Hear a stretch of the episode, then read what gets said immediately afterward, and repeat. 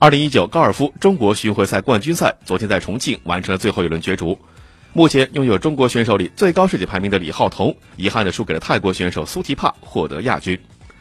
在本场比赛第四轮当中，直言重庆天气太冷的苏提帕前四洞状态大好，打出了两鸟一鹰的梦幻开局。李浩彤第二洞就遭遇 birdie，不过四不过四洞之后，他找回状态，连抓三鸟，前九洞仅落后泰国人一杆。苏提帕在第十五洞和第十七洞出现失误。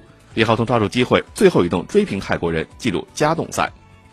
第一场加洞赛发生了戏剧性的转折，泰国人第三杆打出好球，本来有机会以四杆抓鸟夺冠，但是距离球洞不到三码的地方，他推杆失误。李浩彤侥幸进入第二场加洞赛，但是没有抓住机会，最终以一杆之差落败。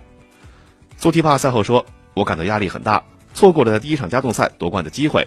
李浩彤打得不错，但我想我一定会是冠军。”